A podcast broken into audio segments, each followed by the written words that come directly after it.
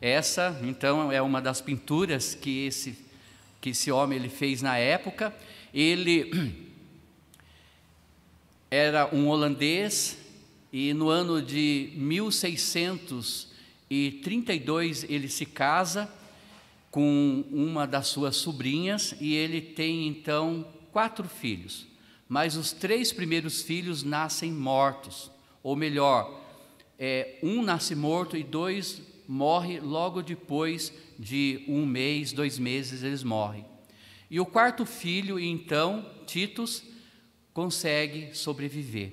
Mas a sua esposa, no ano de 1642, ela morre no parto, sem chegar a ver Titus, o filho que sobreviveu. Esse pintor, então, ele é dedicado às obras bíblicas e também não bíblicas. E ele morava em um bairro judeu, ele se muda da Holanda e vai para a Alemanha. E ali então ele atende o pedido de muitos judeus para pintar cenas do Antigo Testamento. Mas, para curiosidade dele, alguns pediram para pintar também do Novo. E aí então surge essa obra, As Três Cruzes, não é? E o mais incrível que se você notar, ali na cruz do meio, Jesus Cristo, ele se encontra de pé, vestido então com uma roupa vermelha e estendendo as mãos. Ele se envolve no meio da multidão. E ao lado então da cruz, lá está o próprio, executando ordens. O que ele está descrevendo aqui é um comentário muito pessoal daquilo que hoje é conhecido como complexo de culpa. O que torna isso digno de crédito é o fato de que ele se auto-apresenta como um ajudante cúmplice, não apontando o dedo aos outros que levam sobre si um maior fardo de culpa. O que ele está dizendo então através da pintura é: eu tenho culpa nesta parte de, dessa injustiça feita pelo Salvador. Ele fez isso para dizer que ele reconhecia que por causa dos seus pecados ajudou a pregar Jesus Cristo na cruz. Alguém declarou o seguinte: é simples dizer que Cristo morreu pelo pecado, pelos pecados do mundo. É algo bem diferente então afirmarmos que Cristo morreu pelos meus pecados. E sendo assim, os meus pecados também mataram Jesus Cristo. Muitos tipos de pessoas estiveram envolvidas na cena da morte de Jesus.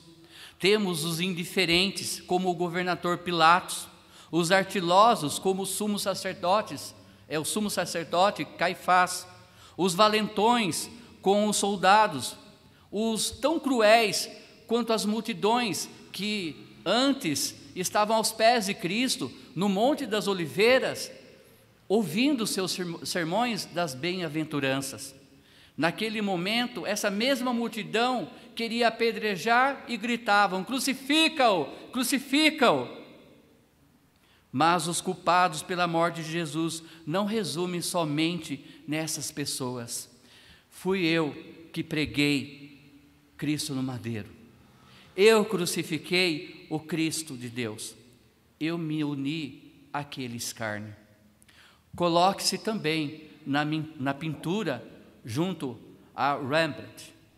Você também está lá de pé.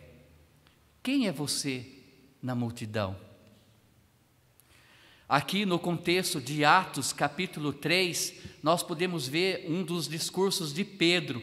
Pedro, então, aquele que no passado negou a Cristo né, antes do calo cantar, cantar três vezes, ele se torna então um grande pregador da palavra de Deus. E ali no início da igreja primitiva, lembrando que a igreja primitiva nasce em Atos capítulo 2. Ali no capítulo 3, muitas almas se convertem a Cristo através da mensagem de Pedro, de Tiago e do restante dos apóstolos que estavam ali naquela ocasião mais de 3 mil almas se converte. E depois, numa outra pregação, no capítulo 4 e 5, mais de cinco almas também se converte a Cristo. Mas aqui em Atos capítulo 3, o contexto é que Pedro, ele acaba então de curar um coxo que era assim desde o ventre de sua mãe. E aquele coxo, ele ficava na porta de entrada do templo pedindo esmolas. E Pedro então ele olha para aquele coxo e diz: Não tenho nem ouro, não tenho prata, mas o que tenho, isso te dou. Em nome de Jesus Cristo, o Nazareno, levanta e anda. E tomando-o pela mão direita, o levantou, e logo os seus pés e artelhos se firmaram. Ali no versículos 8 e 9, saltando ele, pôs-se em pé e andou, e entrou com eles no templo, andando e saltando e louvando a Deus. E todo o povo o viu andar e louvar a Deus. E no versículo 12, Pedro começa então a pregar ousadamente aquele povo e ele tenta mostrar quem são os verdadeiros culpados pela morte de Cristo. E ele começa o discurso dele. Quem matou Cristo? Primeiro, Pedro, então, no seu sermão, ele fala da rejeição. Ele fala da rejeição, Atos 3, 13 a 15, diz: O Deus de Abraão, de Isaac, de Jacó, o Deus de nossos pais, glorificou o seu filho Jesus, a quem vós entregastes e perante a face de Pilatos negastes, tendo ele determinado que fosse solto. Mas vós negastes o santo e o justo e pedistes que vos desse um homem homicida no lugar dele. E mataste o príncipe da vida, o qual Deus ressuscitou dentre os mortos, do que nós somos testemunhas. Infelizmente, Pedro estava dizendo com toda a sua ousadia: entregaram o Filho de Deus a Pilatos, versículo 13, não é? Entregaram o Filho de Deus a Pilatos. Pode rodar a próxima imagem ali, por favor? Não é? Colocando ele diante de Pilatos. Também negaram o santo e o justo, versículo 14 aqueles que era do clero, aqueles que realmente diziam ter uma vida espiritual com Deus. Lembrando que os fariseus, principalmente, né, esse grupo de sacerdotes, eles nascem ali naqueles anos que a Bíblia não conta, que era aquele intervalo entre o Antigo Testamento e o Novo, aqueles 400 anos de silêncio. Lembrando que no fundo histórico, Alexandre o Grande, ele domina o velho mundo e se torna o imperador daqueles dias. E aí então com isso, ele começa a levar a linguagem grega e também a cultura grega. E aquele povo judeu queria se manter firme aos, ao Deus de Israel. E eles então fazem com que nasça as sinagogas naquele período e junto com as sinagogas nascem então os fariseus, que eram um grupo de judeus zelosos que queriam realmente fazer a vontade de Deus, queriam zelar por Deus e pela palavra dele. Mas com o decorrer dos anos e dos séculos também, para chegar até ali, na época de Cristo, eles se tornaram meramente religiosos Irmãos, a gente entende quando Deus diz que a religião muitas vezes mata. Eu estou falando da falsa religião, quando você passa apenas a ser um religioso e deixa de ser um, um verdadeiro seguidor de Cristo. E aqueles homens, eles deixaram de olhar para as Escrituras, tanto Isaías e tanto outros profetas, eles falaram que viria, então, nascer Jesus de uma virgem, no qual iria reinar sobre o mundo. E João capítulo 1, versículo 11 diz: E ele veio para os seus, mas os seus o negaram. Jesus, sendo judeu, ele veio para salvar, em primeiro lugar, o povo judeu. Não que Deus faça acepção de pessoas, mas era essa, essa a vontade de Deus. Os judeus, Israel, é a menina dos olhos de Deus mas infelizmente eles negaram o Salvador. Eles negaram o santo e o justo diante de Pilatos, diante das pessoas, dizendo que ele era culpado, simplesmente por pura inveja. Por pura inveja. Mas vós negastes o santo e o justo, foi a mensagem de Pedro naquele dia, apontando: vocês foram culpados pela morte de Cristo, não deixando ele próprio de fora, porque Pedro já tinha reconhecido isso em vida, é, ainda antes de Cristo ser morto. Ele disse: Tu és o filho de Deus. Preferiram um assassino, rejeitaram o enviado de Deus. Incrível como Deus mostra o teu amor até no momento da crucificação de Cristo. Cristo sendo então colocado no lugar de um homicida, sendo trocado por alguém que realmente tinha um coração mau. Por mais que Cristo ele era 100% homem, na sua união hipostática, possuindo as suas duas naturezas, homem e Deus, ele nunca pecou, nunca. Mas ainda assim trocam o santo do santo por um pecador. Isso só podemos ver as misericórdias de Deus. Na realidade, tudo estava no controle de Deus. Muitos de nós não aprendemos com essa cena que Jesus veio para morrer também pelo assassino. Veio morrer também para aqueles que são considerados maus aos olhos da sociedade. Mas sim, ele foi trocado. Preferiram colocar solto um homicida e crucificaram o Senhor e o Salvador. Rejeitaram o enviado de Deus. Mataram o autor da vida, crucificando. Por mais que a gente tente imaginar o sofrimento e a dor do nosso Salvador, nunca chegaremos a entender completamente a altura e a profundidade do seu sofrimento por cada um de nós. As Escrituras diz que ele foi açoitado, ele levou tapas, murros, colocaram uma cruz de espinho sobre sua cabeça, cravando no couro cabeludo. Os soldados na via dolorosa usavam chicotes com pontas de osso para que aquilo, ao tocar a pele de Cristo e puxar, viesse pedaços de carne e pele junto daquilo. Jesus sofreu por mim e por você. Matamos o autor da vida, essa é a pura verdade. Pedro, sendo ousado, cheio do Espírito Santo, ele diz: Vocês mataram o Salvador, vocês crucificaram, vocês trocaram o autor da vida, preferindo um malfeitor um assassino do que ele, e matasses o príncipe da vida.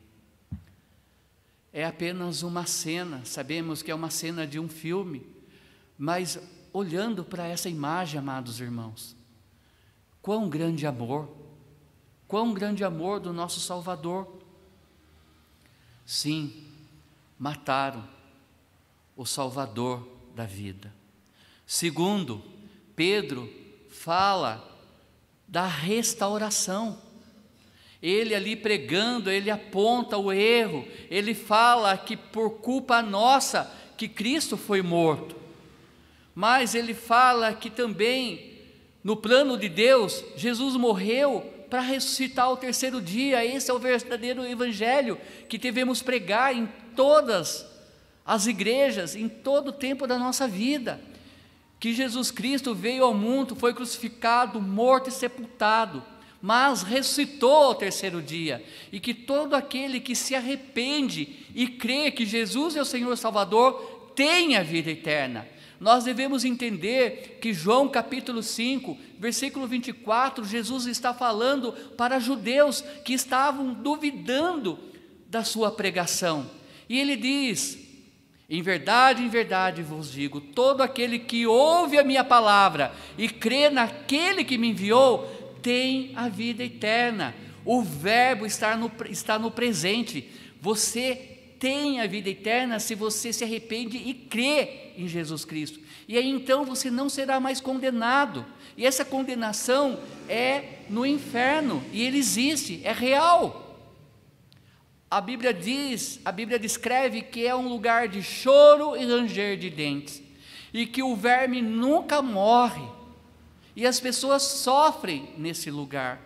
Hoje pela manhã, falando um pouco sobre Apocalipse capítulo 17, lembrando que ali a grande Babilônia, a falsa religião, ela vai para o deserto.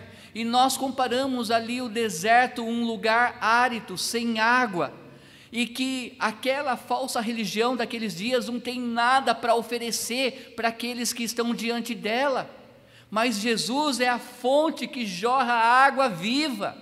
E no encontro dele, em João capítulo 4, com aquela samaritana, ele propõe para ela tomar desta água, que ela nunca mais sentiria sede. E aí então ela diz: Senhor, mostra para mim aonde é esse lugar, para que eu não venha mais nesse poço retirar água. E Jesus ele se revela para ela dizendo que ele era essa fonte.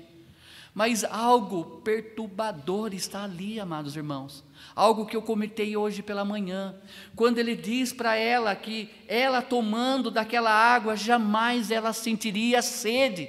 Ele estava querendo dizer que todo aquele que crê nele nunca mais terá sede. Ele estava também dizendo que aquele que não crê nele vai ter sede para sempre, eternamente. E Lucas capítulo 16, na parábola do rico e do pobre, quando o rico morre, ele é lançado no inferno, e o pobre é colocado no paraíso, e ele estava debruçado, deitado sobre o peito de Abraão, e entre eles havia um grande abismo. E vendo então o rico, Abraão e Lázaro do outro lado, ele diz: Senhor, tenha misericórdia de mim, ó pai Abraão mande para que o meu servo molhe a ponta do dedo e venha refrescar a minha boca, porque eu sofro nessas chamas. Jesus, em outras palavras, estava dizendo para aquela samaritana: Você, se crê, jamais terá sede. Mas, amados irmãos, devemos entender que aqueles que morrem sem Cristo estão agonizando neste momento, nesse lugar chama, chamado inferno. E lá eles clamam por uma gota de água para saciar a tua sede. Mas Pedro, ele diz que ainda há restauração.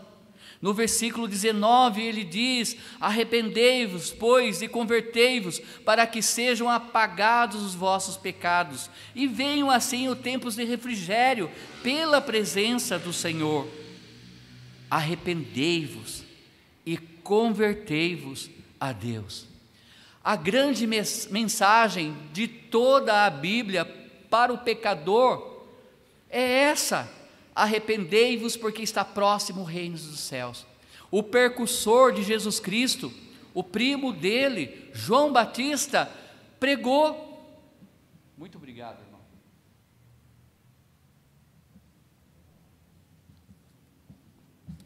Pregou essa mensagem: arrependei-vos, porque está próximo o reino dos céus. E tantos outros servos e servas de Deus pregaram sobre o arrependimento. Arrepender-se é realmente deixar de viver aquilo que você vivia. Arrepender-se é você mudar os seus pensamentos concernente quem é Cristo. Você passa a crer que Ele é Deus, que Ele é o Salvador, que Ele é o Senhor e que você é um grande pecador. Deus, Ele é tão grande que Ele não vende a salvação, Ele dá de graça. E nós somos tão pobres pecadores que não tem como pagar pela salvação, a não ser receber ela de graça. Devemos sempre dizer: Jesus é um grande Salvador e eu sou um grande pecador. Para isso, precisamos se arrepender, é virar, mudar de posição, é crer que você de fato estava indo para o inferno, mas crer que a solução é Cristo e Ele veio para lhe dar a vida eterna. E a palavra de Deus diz que todos os nossos pecados serão apagados, serão perdoados quando cremos que Ele é o Senhor e o Salvador de nossas vidas. Muitos estão pregando sobre a perda de salvação.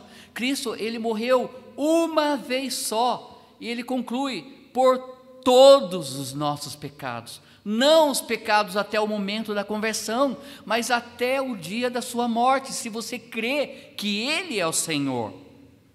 Arrependei-vos e convertei-vos, para que sejam apagados os vossos pecados, e venham assim os tempos de refrigério para a sua alma. Quando nós ouvimos a palavra refrigério, é o contrário do lugar onde nós estaríamos indo sem Cristo. Infelizmente, o inferno há choro e ranger de dentes, e há um tormento eterno. No céu há refrigério, gozo, alegria por estar perto do Senhor. Mas é um erro dizer eu quero aceitar Cristo para ir para o céu, porque é fácil. Tem que haver arrependimento, tem que ter mudança de coração. E Pedro estava pregando isso: arrependei-vos. Vocês pregaram, nós somos culpados, mas vamos nos arrepender diante de Deus e crer. O terrível pecado pode ser cancelado se você crer que Cristo é o Senhor e Salvador, para que sejam então apagados os vossos pecados, deletado, não é? Sumir então. A palavra de Deus diz, Isaías capítulo 43, versículo 25: Eu, eu mesmo, apago as vossas transgressões, por amor a mim, e já não me lembro mais delas. Amém? Olha o amor do nosso Deus. Ele diz que ele apaga, que ele perdoa, e ele conclui no mesmo livro: E eu as lanço no mar do esquecimento. Isto é maravilhoso. Podemos também, amados irmãos, irmãos, descrever esse refrigério em um salmo que eu amo muito, Salmo 23, diz assim: O Senhor é meu pastor, nada me faltará. Deitar-me faz em verdes pastos, guia-me mansamente às águas tranquilas, refrigera a minha alma, guia-me pelas veredas, guia-me pelas veredas da justiça, por amor do seu nome. Ainda que eu andasse pelo vale da sombra e da morte, não temeria mal algum, porque tu estás comigo, e a tua vara e o teu cajado me consolam. Preparas uma mesa perante mim, na presença dos meus inimigos, unges a minha cabeça, cabeça com óleo, e o meu cálice transborda. Certamente que a bondade e a misericórdia de me seguirão todos os dias da minha vida e habitarei na casa do Senhor por longos dias. Quando nós realmente reconhecemos nossos erros, reconhecemos que Jesus é Deus, que Ele é o Senhor, Ele se torna o nosso pastor, e a promessa dele é que nada nos faltará, nada. Por mais que passemos por situações difíceis nos dias de hoje, nossos olhos têm que ultrapassar este mundo e olhar para a glória, para o que está sendo preparado para nós. Deitar-me faz em verdes passos, guia-me mansamente às águas tranquilas. Lembrando que muitas vezes a Bíblia usa o mar, a água, como povos agitados, desesperados, e essa figura é muito falada também no livro de Apocalipse, mas aqui ele fala o contrário que Ele vai nos levar para águas tranquilas. Quando você realmente reconhece o Senhor como Salvador, o seu coração acalma, porque você sabe para onde você vai depois que você morre. Você sabe que o Deus que te salvou é o mesmo que diz que nada te faltará, nada. E quando ele diz ali no versículo 5: Preparas uma mesa perante mim na presença dos meus inimigos, unges a minha cabeça com óleo, meu cálice transborda. Haverá um dia que todos nós estaremos na presença de Deus, lá no grande trono branco, depois do milênio, onde também estará diante de Deus todas as nações ímpias de todo o tempo, desde Caim até aqueles dias, que vão ser tirados do inferno e colocados diante do Senhor. Essa mesa é como nós estaríamos olhando ali Deus e os nossos inimigos, aqueles que rejeitaram Cristo em vida. E junto com eles já sabemos que Satanás estará lançado no lago de fogo, junto com o anticristo e também o falso profeta. E todos aqueles que não aceitam a Cristo. Mas estaremos na presença do Senhor. Certamente que a bondade e a misericórdia me seguirão todos os dias da minha vida, e habitarei então na casa do Senhor. Uma vez que você crê nesse Deus maravilhoso que morreu por nós, você então um dia vai habitar com Ele. E Ele diz que a misericórdia dele acompanha nós até o dia da nossa morte. Oh, se não fosse as misericórdias do Senhor, hoje eu não estaria aqui, amados irmãos, porque eu sou um pecador, eu peco, apesar de hoje ser regenerado pelo sangue de Jesus. Por isso, nós adentramos no nosso último ponto dessa noite quando Pedro ousadamente prega para aquele povo com todo o seu coração, ele diz também sobre ressurreição. Pedro fala de ressurreição. Atos 3, 26 diz: ressuscitando Deus a seu Filho Jesus, primeiro enviou a vós, para que nisso vos abençoasse, no apartar a cada um de vós das vossas maldades. Deus ressuscitou Jesus da morte. Nós amamos o Natal. Ontem eu estava falando com meu filho Felipe, ele falou: Pai, como eu amo o Natal. Tanto é que na nossa mocidade ele pediu para cantar hinos natalinos. Eu também amo o Natal, eu amo as cores do Natal. Sabemos que é o nascimento do nosso Salvador, do nosso Senhor. É um tempo de família, é um tempo de alegria. Mas também devemos olhar os nossos, voltar os nossos olhos para a Páscoa, não é? Para a morte de Cristo e para a ressurreição de Cristo. Não precisa ir lá, mas Paulo fala em Corinto, aos Coríntios lá no capítulo 5 de 1 Coríntios, versículo 13: E se não há ressurreição de mortos, então Cristo não ressuscitou. E se Cristo não ressuscitou, é vã a nossa pregação e vã a vossa fé. E, so, e se somos ditos por falsas testemunhas de Deus, porque temos asseverado contra Deus que ele ressuscitou a Cristo, ao qual ele não ressuscitou, se é certo que os mortos não ressuscitam. Versículo 16: Porque se os mortos não ressuscitam, também Cristo não ressuscitou. Versículo 17: E se Cristo não ressuscitou, é vã a vossa fé e ainda permaneceis nos vossos pecados. E ainda mais, os que dormiam em Cristo pereceram. Se a nossa esperança em Cristo se limita apenas a esta vida, somos os mais infelizes de todos os homens. Mas, de fato, Cristo ressuscitou dentre os mortos, sendo Ele as primícias dos que dormem. Versículo 21. Visto que a morte veio por um homem, também por um homem veio a ressurreição dos mortos. Porque assim como em Adão todos morrem, assim também todos serão vivificados em Cristo. Versículo 23: Cada um, porém, por sua própria ordem, Cristo, as primícias, depois os que são de Cristo na sua vinda. E então virá o fim, quando ele entregar o reino ao Deus e Pai, quando houver destruído todo o principado, bem como toda potestades e poder. Se Cristo não ressuscitasse, seria vã a nossa pregação, seria vã a nossa fé. Então Pedro lhe diz: Olha, ele foi morto, sepultado, mas arrependei-vos e credes que ele ressuscitou e vivo está. Essa é a maior de todas as mensagens do Evangelho, porque muitos líderes espirituais têm surgido no mundo, mas se você for em seus sepulcros de descanso, você vai encontrar os seus restos mortais. Mas a palavra de Deus diz em Atos capítulo 1 que Jesus foi assunto ao céu. Ele foi para o céu. E assim como ele foi, nós havemos de vê-lo novamente, voltando entre as nuvens. Amém?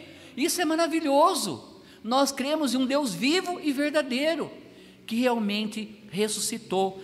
A ressurreição de Cristo é muito importante.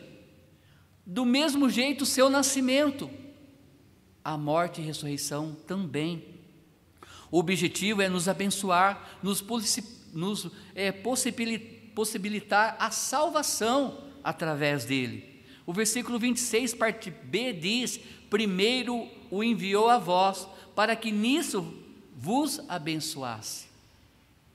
1 João capítulo 5, versículo 13 diz: Estas coisas vos escrevi, a fim de saberdes que tendes a vida eterna, a vós outros que credes em nome do Filho de Deus.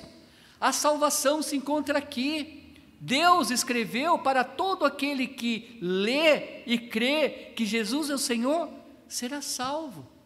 Então, resumindo, concluindo, é, João capítulo 5, versículo 24: Em verdade, em verdade vos digo: todo aquele que ouve a minha palavra e crê que Deus enviou dentre os mortos, tem a vida eterna, não entrará em juízo, mas passou da morte para a vida.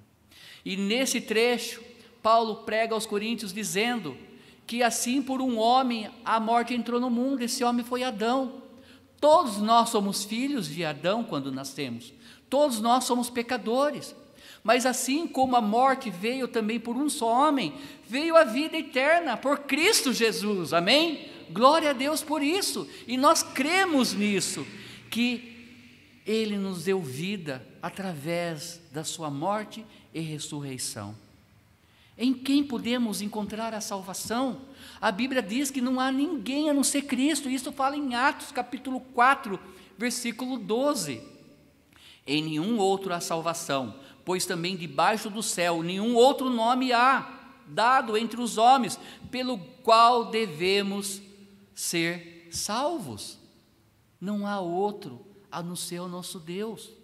Não há também para que nos apartemos das nossas perversidades, amados irmãos. A parte C do versículo 26 fala sobre isso: nos apartar a cada um de vós das vossas maldades. Precisamos despojar essa velha natureza. Agora eu falo para nós que já aceitamos a Cristo como Senhor Salvador, buscar viver uma vida santa, digna de Deus, para que o nosso viver resplandeça a luz de Cristo. Para aqueles que observam nossas vidas, perguntem: em quem você crê? Por que você é diferente? Pode me falar um pouco sobre o porquê você é assim? Então você testemunhar, falar de Deus. Mas sabemos que quando nós aceitamos a Cristo, nós também fomos apartados dessa velha natureza, não é? Apesar de ela estar aqui, habitando no nosso corpo, a ordem é: não viva o velho homem, despoje, pare de viver aquilo que você era antes de aceitar Cristo. Hebreus, capítulo 12, versículo 1 diz: Portanto, também vós, visto que temos a rodear, a rodear-nos tão grande nuvem de testemunhas, desembaraçando-nos de todo o peso e do pecado que tenazmente nos assedia, corramos com perseverança a carreira que nos está proposta. Lembrando que o atleta do passado não é diferente, porque eu já vi nos dias de hoje também, eles colocavam pesos sobre o seu tornozelo. Eles colocavam sacos pesados e eles corriam arrastando aquele peso. Esse era o treino deles e eles treinavam muito tempo assim, para que no dia da grande corrida eles soltassem aqueles pesos e eles corressem com vontade. E aqui fala desembaraçando-nos de todo o peso e do pecado que tenazmente nos assedia. O que está te enroscando, te segurando nessa corrida cristã, na tua vida cristã? Tira, busque a santificação diante de Deus, para que você corra com perseverança a carreira que está proposta a você. Sim, Fui eu que preguei Jesus Cristo no madeiro. Eu crucifiquei a Cristo, o Filho de Deus. Eu me uni àquele escárnio. Você também está de pé lá. Quem é você na multidão? Hoje, na nossa peça de introdução, vimos isso. No final, ele diz: Por que estão me olhando? Você nunca fez isso?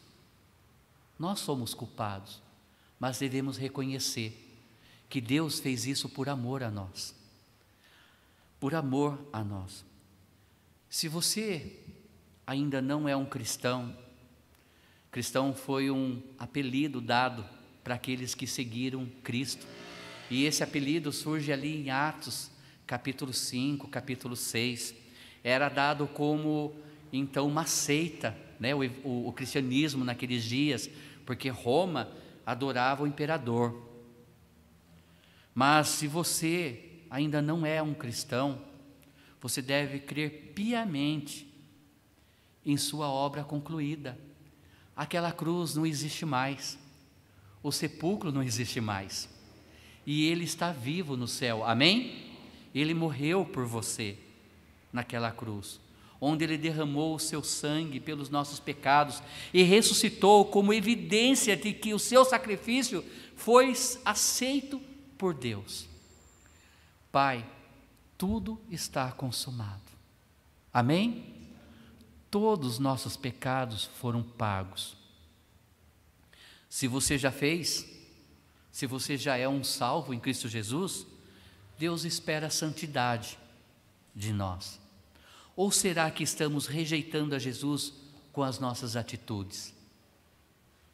Deixando de ser fiéis a Ele nos cultos, no culto de quinta, no culto de domingo de manhã, no, no culto à noite, no evangelismo, que é uma obrigação nossa, no amor ao próximo, pelas almas perdidas, quando Cristo chega na entrada de Jerusalém a, a Bíblia diz que ele chora. E ele fala que ele vê um povo, ovelhas sem um pastor. Ele chora pela alma perdida. Se a gente tivesse consciência que talvez até parentes nossos hoje se encontra nesse lugar de tormento eterno, nós diríamos, Senhor, me dê intrepidez, coragem, como de Pedro, para pregar a salvação. Deixando de ser fiéis a Ele, com as nossas atitudes, peça que Deus o ajude a viver a cada dia, crescendo no conhecimento e na vontade plena dEle, conforme a palavra dEle. Amém? Sejamos fiéis ao Senhor. Vamos orar?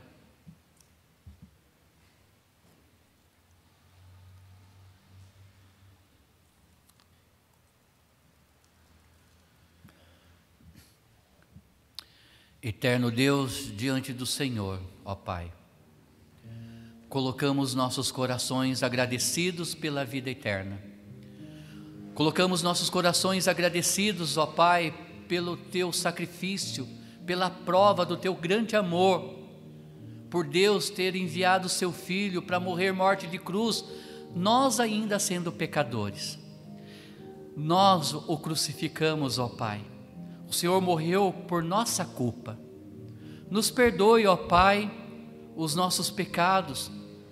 E eu rogo ao Senhor, ó Pai, que conhece todo o coração aqui presente.